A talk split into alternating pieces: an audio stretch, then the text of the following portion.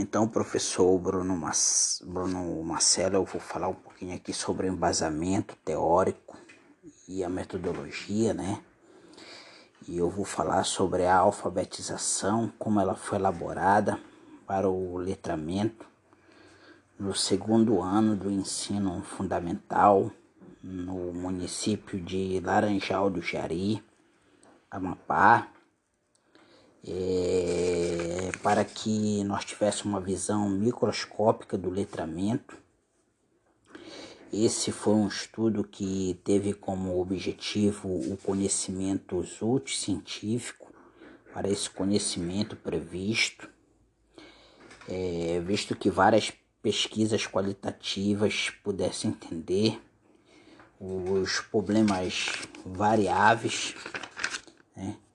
E nós também temos a pesquisa que ela nos ajuda, é, que foi a bibliografia de livros e artigos científicos. Tudo isso nós podemos encontrar na internet e em outras publicações para que o letramento e os autores tratasse com a relação do dinamismo nas práticas pedagógicas, é, assim como o obstáculo desses processos. E então a alfabetização ela tem como fundamento a, a compreensão dos aspectos teóricos na alfabetização e aprendizagem do aluno então esse foi um dos fatores. E também nós temos as referências, né? Que elas são muito importantes. A referência que fala sobre a, a Silvia Maria, é de Alice de Souza, contribuindo para a leitura e a escrita sobre uma prática alternativa do, da alfabetização é, de de São Paulo, do artigo de 19, é, 1991, e Mordandim, é, RL e os sentidos da alfabetização de São Paulo, 1876-1994, de São Paulo, editora da Unesp de 2002. E nós temos também a experiência do século XIX, quando as escolas elas tinham os obstáculos, né, em locomover o, o ensino, as, os alunos para as escolas, é, e foi daí que deu origem essas crianças para que outras pessoas elas também fossem alfabetizadas no nosso país.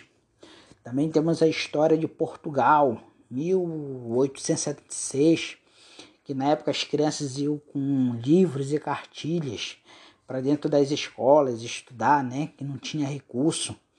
E o Brasil adotou também esse tipo de ensino, que mais tarde é, foi se evoluindo e muitos alunos é, cresceram nos estudos, né, com esses novos métodos que foram sendo criados através do, das práticas do dinamismo é, pedagógicos.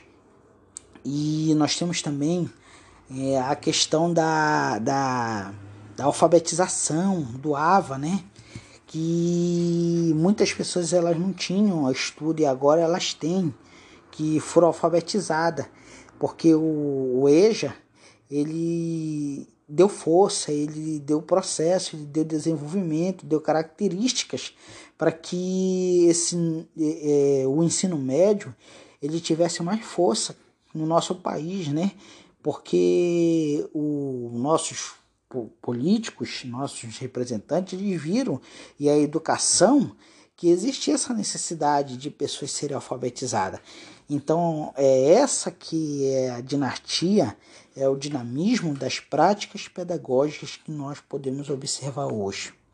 É dentro da sala de aula e fora, e nós não queremos demanda, mas sim pessoas alfabetizadas.